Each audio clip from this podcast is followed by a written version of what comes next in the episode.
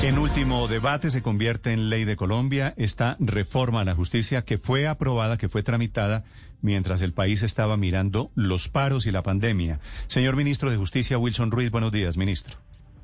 Buenos días, saludos especial a ti, Néstor, al padre Dinero, a, Ricardo, a Felipe y toda la mesa. Ministro, el, el, el país estaba esperando desde hace rato una reforma a la justicia y esta reforma fue aprobada relativamente por debajo del radar, ministro. ¿Qué elementos tiene esta reforma a la justicia? Eh, gracias, Néstor. Sí, efectivamente, la plenaria del Senado eh, aprobó el día de anoche, en último debate, el proyecto de reforma a la ley estatutaria de la Administración de Justicia. Recordemos que la ley 270 del 96, o sea, decía 25 años que no pasaba esta reforma. De esta manera, pues queremos avanzar en la transformación digital de la justicia en un mayor acceso a la misma por parte de los ciudadanos. Pero también quiero decirte que se aprobó anoche tarde la ley de cadena perpetua para violadores y asesinos de niñas, niñas y adolescentes, o que ambos salieron ayer por parte del Senado de la República. Sí, ministro, hablemos primero de este proyecto de reforma a la justicia. Sí. Advierten muchos congresistas que viene con un mico, que es en una reforma legal, una ley de Colombia, cambiar los requisitos que están en la Constitución para ser magistrado y, en consecuencia, por ejemplo, para ser fiscal. ¿Por qué le metieron ese artículo, ministro? Primero que todo, tengo que decirte que eso de los magistrados de las altas cortes fue suprimido. Y también decirte, Néstor, que eso fue un tema incluido durante el trámite de los cuatro debates en el Congreso. Eso no está en el texto inicial eh, del Ministerio de Justicia cuando presentó el proyecto de esta reforma. Así que, pues yo no puedo hacer muchos comentarios sobre eso porque, repito, fue una... Pero finalmente, finalmente no pasó, ministro no pasó, digamos, en cuanto a los magistrados, los requisitos, pero sí finalmente quedó la otra que toca de mencionar frente a los requisitos para ser fiscal o procurador. Sí, ministro, ¿y, e, ¿y esa vuelta se le hicieron a quién? No, Néstor, eso es una iniciativa netamente parlamentaria. Yo la verdad no tengo conocimiento, eso es un tema que obedece al trámite hecho allí mismo en el Congreso y al desarrollo que durante el curso de los debates se le dio al proyecto de reforma a la ley estatutaria. Sí, pero ministro, si quitan los, los requisitos para llegar al cargo de fiscal, pues eso no hay que ser sabio, que es alguien que no cumple los requisitos que quiere ser fiscal, ¿cierto? Mira, Néstor, lo que te quiero decir es que por fortuna tenemos ahí un control automático por parte de la Corte Constitucional que como todo el país lo sabe, es la que puede en un momento determinado modular o simplemente declararla inconstitucional.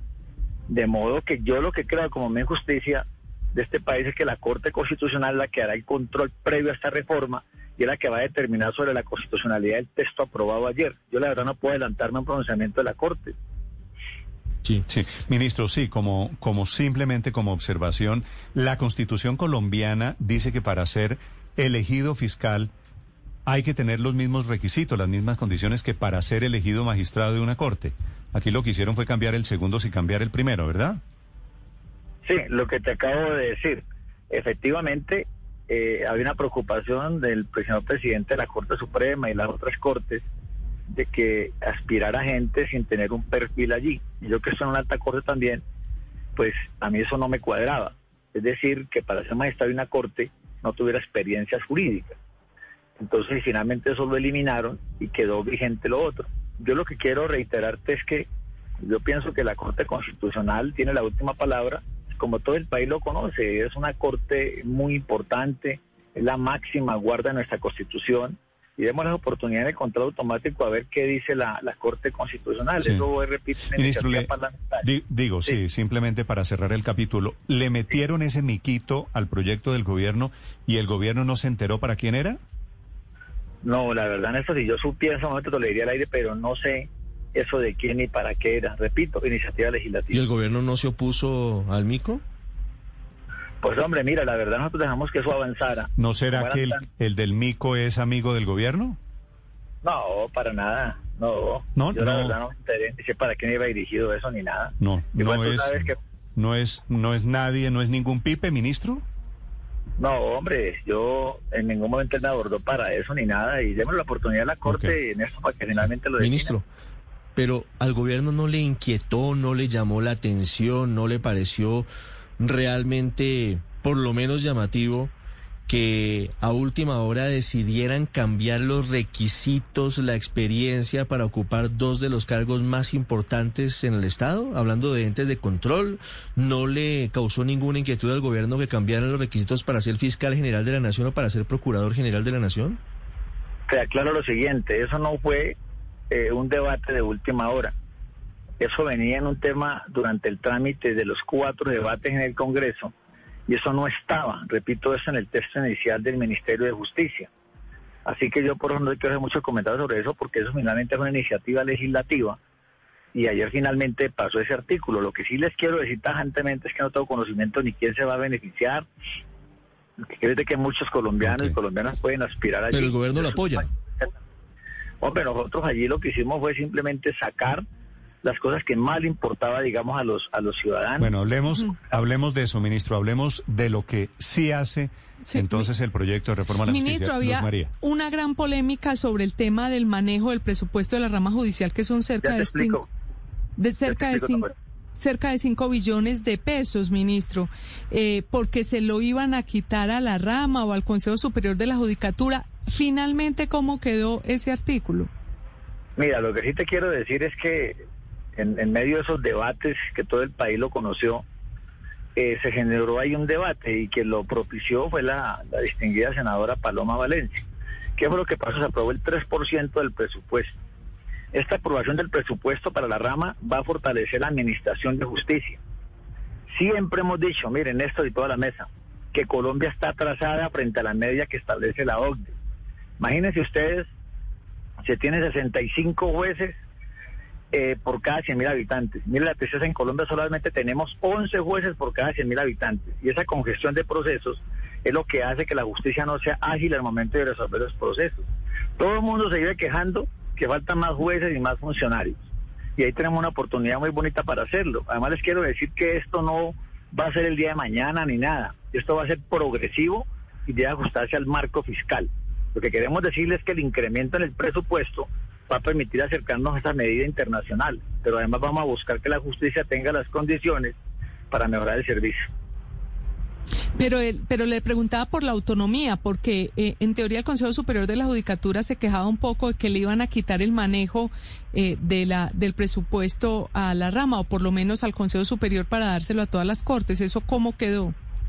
No, digamos que es una preocupación de la presidenta del Consejo Superior, la doctora Gloria López, a quien conozco hace mucho desde que era magistrada en Antioquia, y esa preocupación, digamos, eh, no tiene por qué tenerla, porque finalmente lo siguen administrando el, presupuesto, sino que, repito, es la incrementación que te acabé de explicar.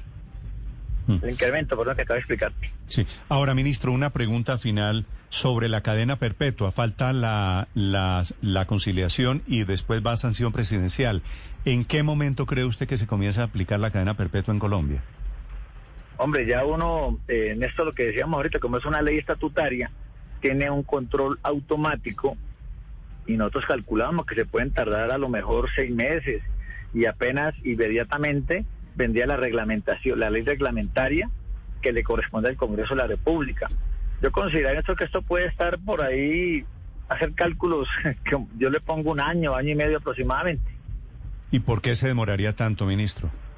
Por lo que te acabo de explicar, porque es que está en la Corte, es el, el control constitucional por parte de la Corte, que se puede tomar seis meses. Y posteriormente es una ley ordinaria que puede ser un año, o sea, todo te ponía entre un año y año y medio. Vale, pues hasta, hasta finales del año entrante entonces veremos la primera condena por cadena perpetua aprobada ya con esa ley estatutaria por el Congreso de Colombia. Gracias, ministro. Que tengan muy buen día en esta. Hasta luego. 843 Wilson Ruiz es el ministro de Justicia en Colombia. Estás escuchando Blue Radio.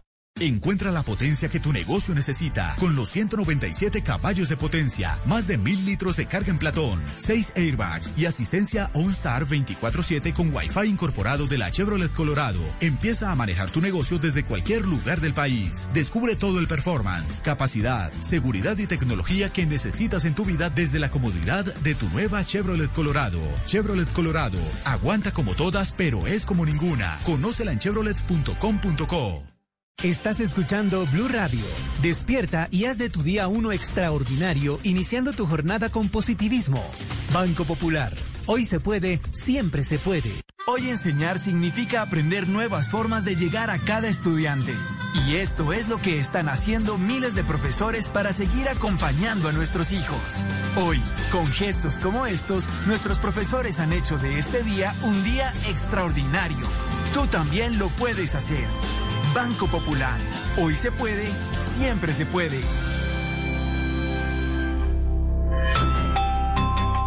Somos Grupo Aval, vigilado Superintendencia Financiera de Colombia. Esta es Blue Radio, la nueva alternativa. Felipe le había dicho hace dos semanas que estaba andando ese mico. Cuando se quitan los requisitos para llegar a un cargo, a un cargo, obviamente hay alguna persona que no reúne los requisitos que quiere llegar a ese cargo, ¿cierto? Sí. Pero usted, usted insiste en que es el contralor, ¿no? No, yo insisto, insisto en que aquí hay alguien interesado, Felipe. Alguien o alguienes, o algunos. No, Felipe, aquí. Porque eso, eso no sabemos. Sí, es que a la tesis de que es el Contralor, pues obviamente me mandan razón que no es el Contralor. Y entonces, ¿quién es si no es el Contralor?